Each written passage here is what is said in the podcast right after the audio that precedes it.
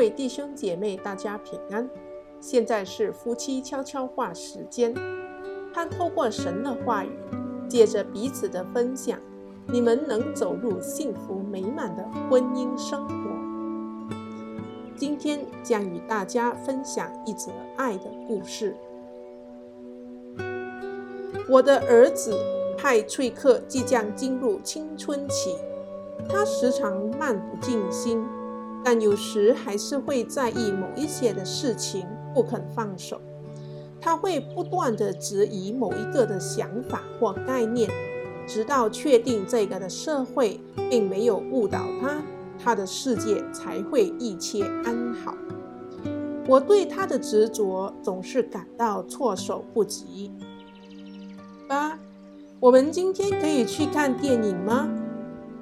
当我们在名为西北快速道路上龟速前行时，他问我：“或许吧。”我说：“我们回家后问问你妈。”他一定会说不行的。他说：“他会说我们需要整理房间、读书、出去玩，或者做点别的事之类的。”我们的象形车。车轮子多转了几圈。爸，派翠克又问：“我们可以再养一只仓鼠吗？”真是天外飞来一笔啊！我们的养仓鼠从来活不过几个礼拜。嗯，或许吧。我回答：“看妈怎么说。”我将收音机关机了。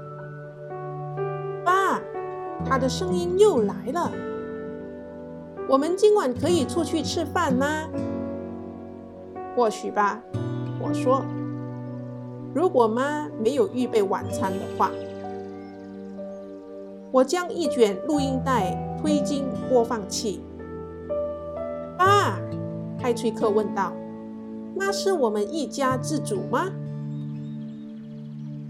这仿佛是十两次的连环车祸声，我的脸开始涨红了，体温开始升高。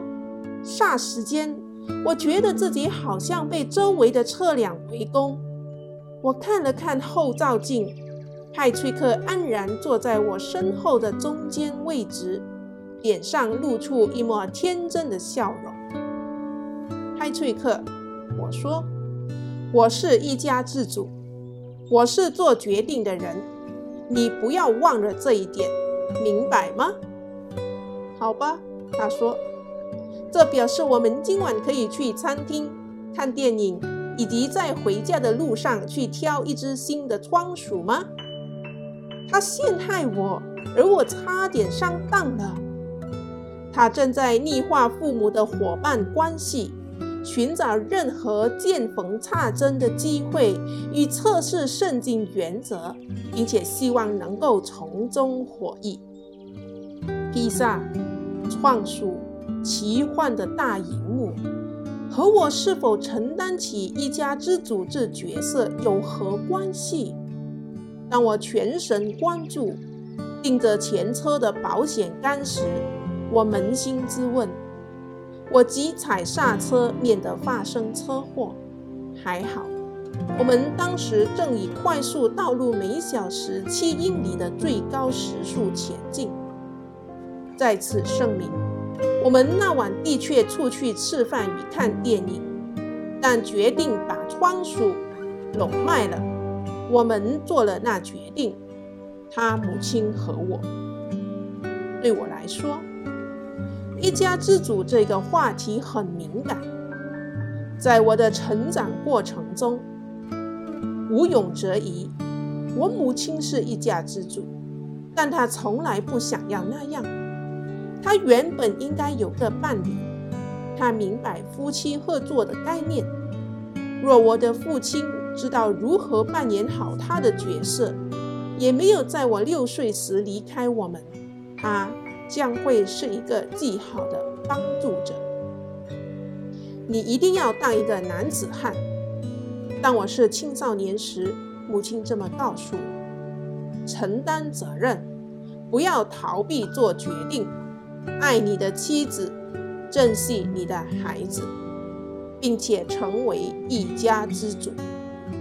所以我一直都想成为一家之主，主宰者，最高指挥官，是家人所效忠的父亲与主人。我怀抱着这个梦想来到婚礼祭坛前，之后，这梦想也随着我进了产房，总共五次。我的王国里尽是些嚎啕大哭、满地乱爬、懒散瘫坐的百姓啊！所以，如果我是这个家的头，为何总是头痛不已？这个家难以井然有序呢？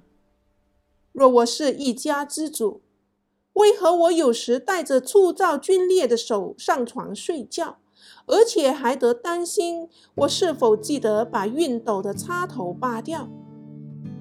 若我是一家之主，为何我连看个足球赛都得跟孩子谈条件，答应陪他们骑两个小时脚踏车，以换取十分钟的宁静时光？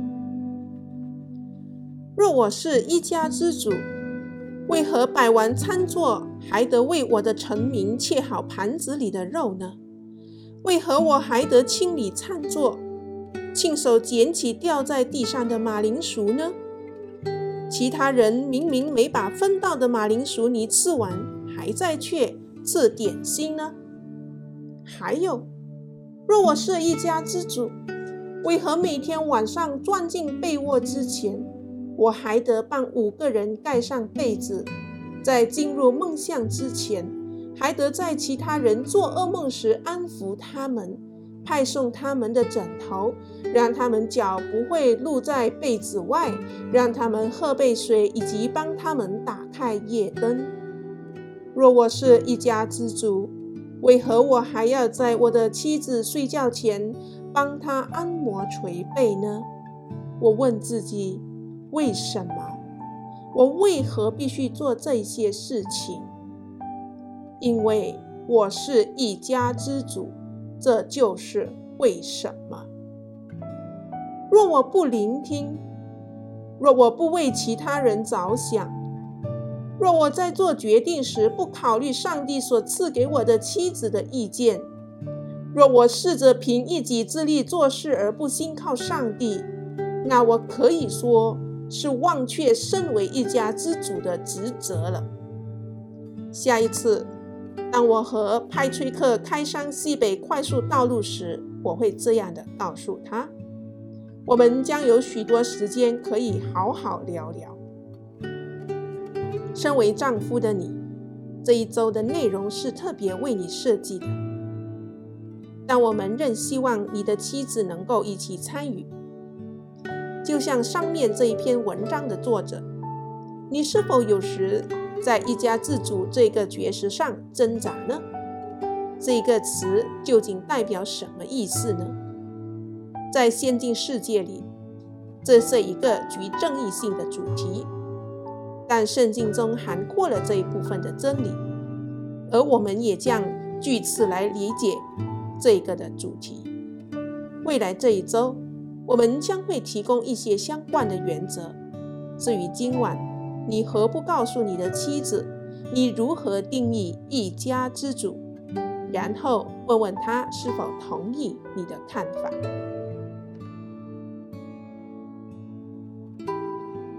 让我们一起来祷告。天父，感谢你赐下你的话语做我们的引导，但愿我们都能够遵你而行，行出你的真道，见证你。感谢你的恩典，祷告是奉我主耶稣基督宝贵的圣名，阿门。